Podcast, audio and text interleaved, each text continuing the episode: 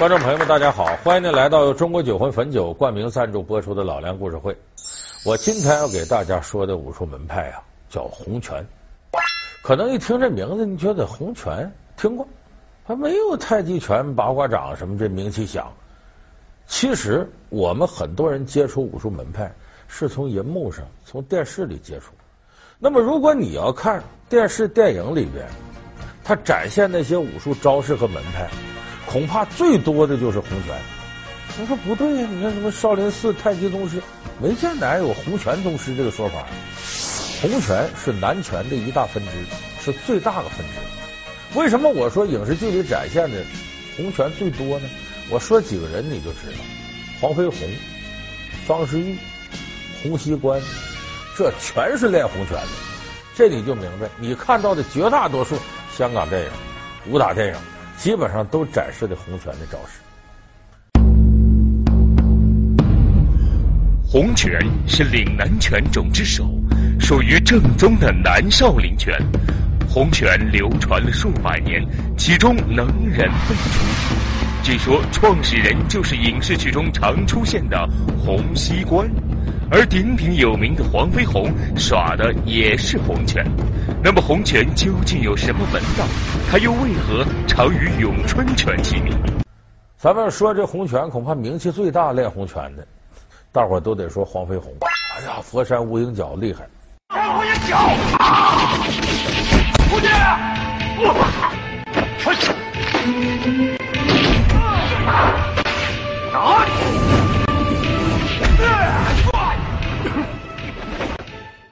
那么黄飞鸿是怎么练洪拳的呢？黄飞鸿是实有其人的，真人，他是广东佛山人，他父亲呢叫黄麒英，麒麟的麒，英雄的英。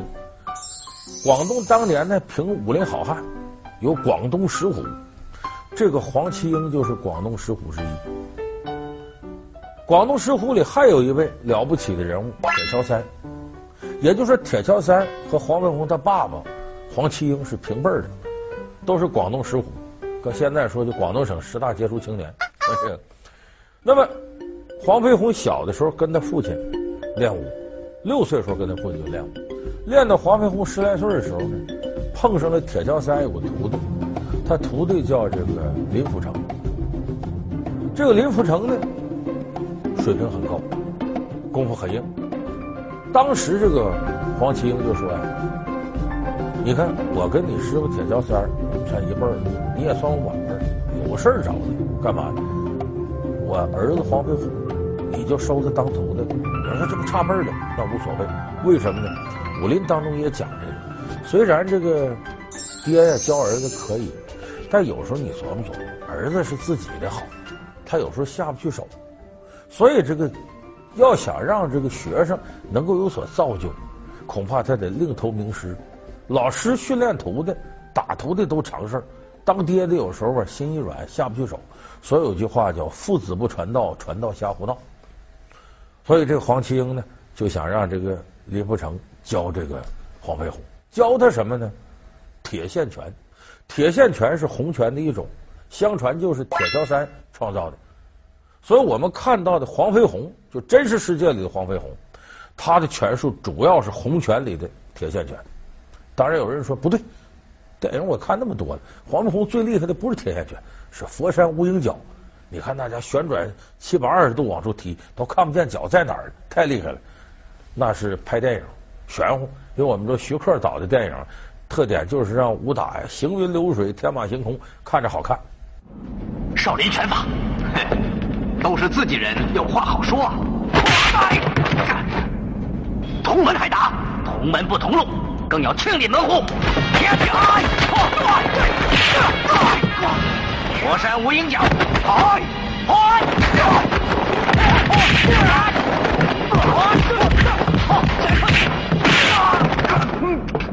黄飞鸿，你不是说佛山无影脚吗？黄飞鸿就不能骗人啊，笨蛋！佛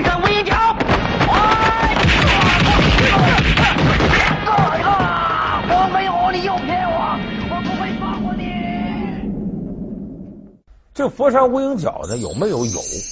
但可没有就是电影里展示的那么厉害。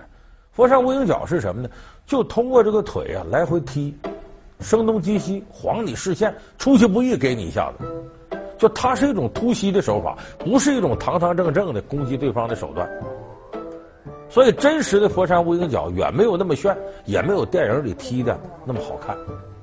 那么围绕这个佛山无影脚的拍摄方法，徐克跟这个武术指导刘家良产生矛盾。因为这个刘家良呢，他是正经洪拳弟子。刘家良他爸爸叫刘战，刘战是谁徒弟呢？他师傅叫林世荣。你们记不记得黄飞鸿那里边有个徒弟叫猪肉荣？猪肉荣就叫林世荣，那就是刘家良他爸爸的师傅，就是这是洪拳正根。刘家良我们说在香港武术指导界太有名了，他还有个兄弟叫刘家荣，他们俩当时担任了好多片子的武术指导，像什么七剑呐、黄飞鸿啊、呃醉拳呐，都是他们的武术指导。人家是正根出身，就不能允许你这么糟蹋祖师爷。他佛山无影脚，这什么是不对？刘家良就跟这个徐克吵上了，说你这你太差了，这胡说八道嘛！我们洪拳弟子这么拍电影，出去不让人笑话吗？后来这个刘家良拍别的电影的时候是非常认真的，就是维护洪拳本身的形象，就尽可能直工直令的展示洪拳，展示黄飞鸿。他爹刘湛还有个干儿子叫刘家辉，也是个武术指导。还参加了美国那片子《杀死比尔》的拍摄，所以你想想，这武术指导里边，刘家良、刘家荣、刘家辉，他老刘家的都是黄飞鸿正根下来的，他怎么可能在片子里边去糟蹋祖师爷呢？他得宣传推广啊！所以我们看到香港武侠电影里，黄飞鸿电影特别多，哎，就和这些搞武术指导的有直接关系。那么说这个洪拳，我们说这黄飞鸿啊打得好，说洪拳祖师爷是谁？那不是黄飞鸿跟。林虎城学的，说林虎城跟谁学？跟铁桥三学的。那说铁桥三跟谁学的呢？这就得往上一辈一辈倒了，倒到哪儿呢？咱们还得说一位在影视剧里非常常见的形象——洪熙官。有人说洪拳，洪拳就是洪熙官创造的。当然，这个说法现在没有证实，但是被很多人认为是真的。你看洪拳嘛，他姓就这三点水的洪，洪熙官。那么咱们看洪熙官，你经常会在哪儿看着呢？这个武侠电影里、电视剧里边，往往跟洪熙官一起出现最多的谁？方世玉。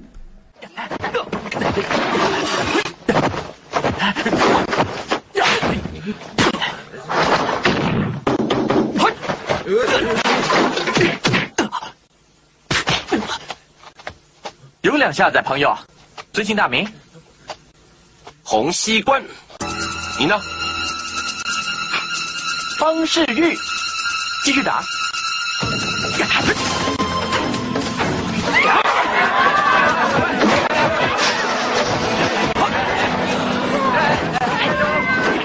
以为我会翻台子？不翻！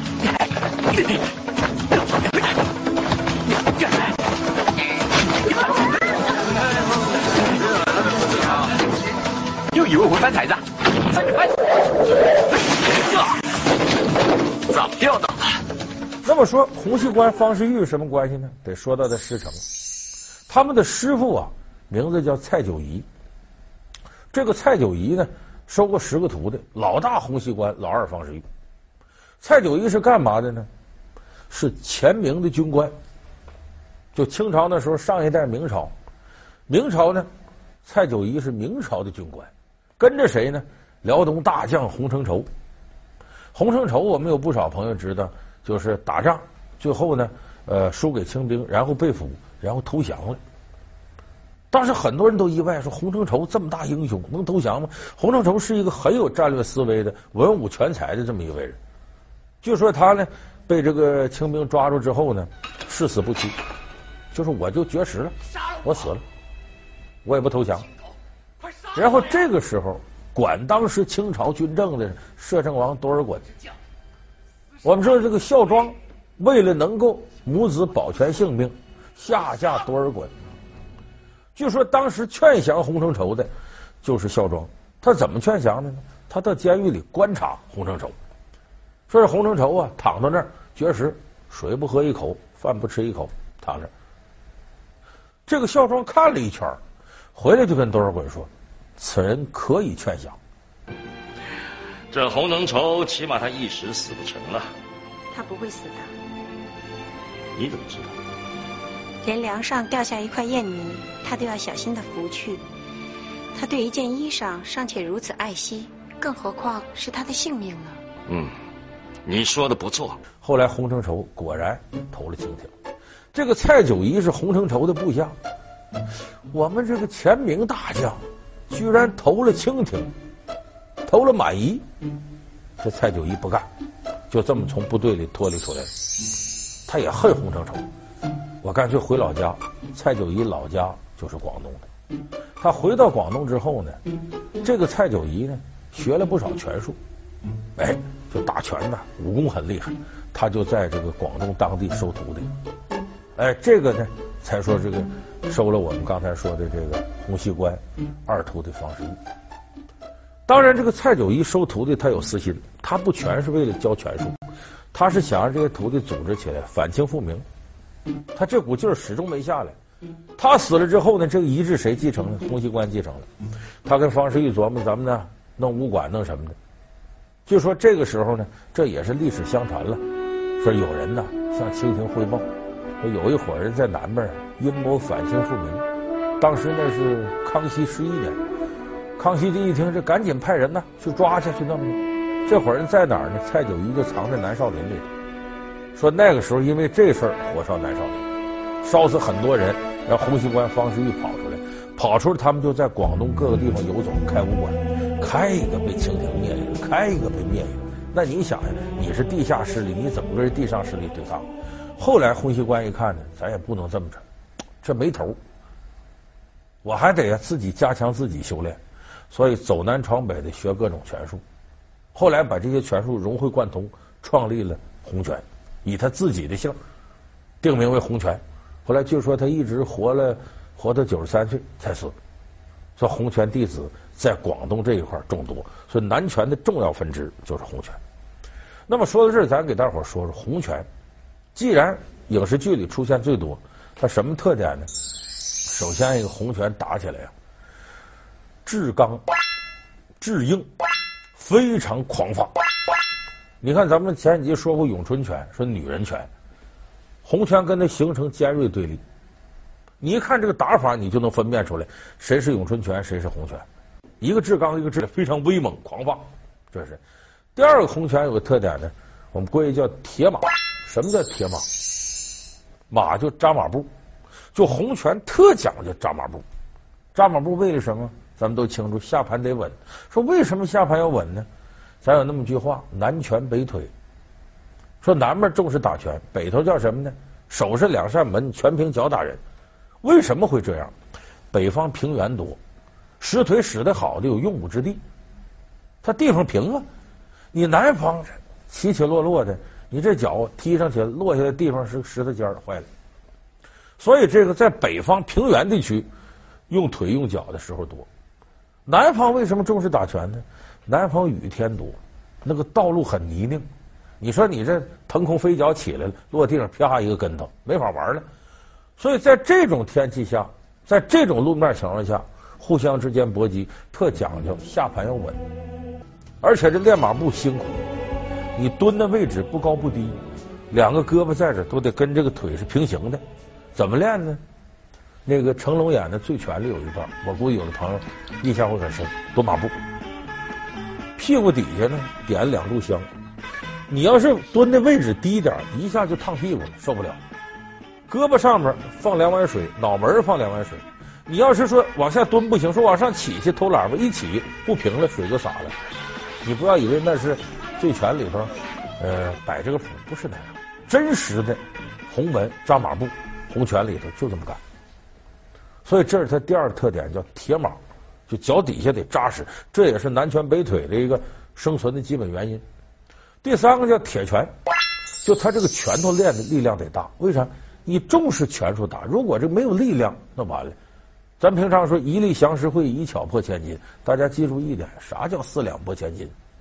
你有八九百斤力量，我拿出四两来，呸，拨动你千斤，你就四两劲儿，搁什么拨千斤？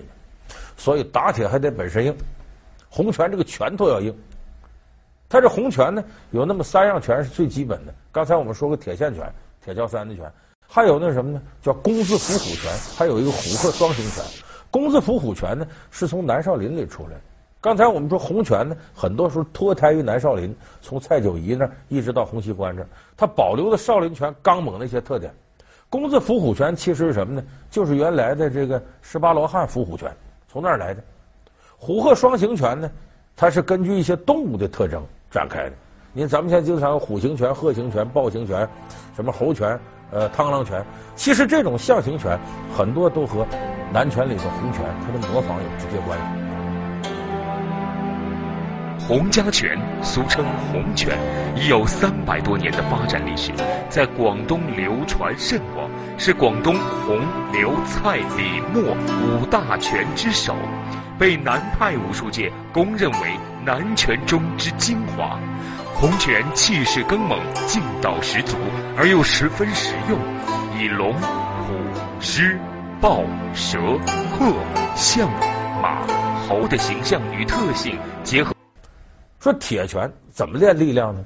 有一个方式，咱们看有练轻功的，在腿上绑沙袋，一旦沙袋去了，蹭蹭蹭蹿高跳杠不成问题。那么洪拳练手上劲儿也用这种方法，它不是绑沙袋，绑的钢环，一个一个的钢环。有人说看看舒淇那个西游降魔，那不是，那叫无定飞环，是暗器。这个钢环就是在胳膊上加力量，有的时候一副最重的钢环三十斤。你想，你三十斤，这个胳膊打出去，不用说你使劲，你得把这钢环弹起来，就得有力量，所以自然出拳就有力量。等把钢环撤了，这胳膊也粗了，力量也大了。那么这种打法，我说到这儿，有的朋友想起来了，功夫里头，在那个猪笼寨那块儿，那他的名字叫赵志凌，大伙儿可能有印象，《西游降魔》里也有他，舒淇那跟班里头，那个裸露着上身那个小姐。有空吗？喝一杯吧。哎，先生，有空吗？啊，我可从来没跟男人约会过，这是我第一次。你要温柔点。我尽量吧。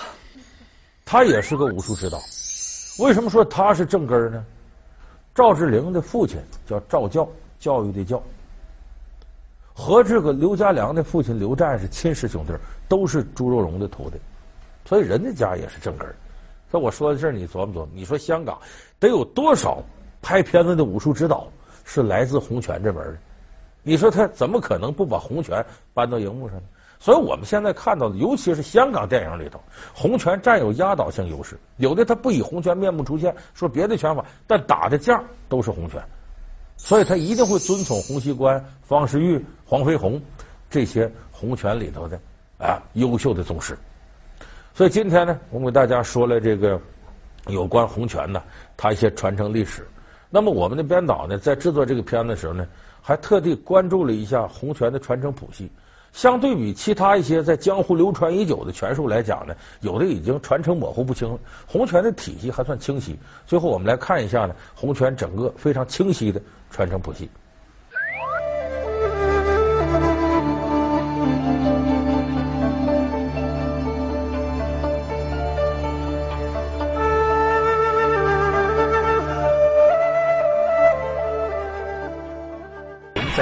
上打遍天下无敌手，那么真实的黄飞鸿的武功果真如此玄妙，百战百胜吗？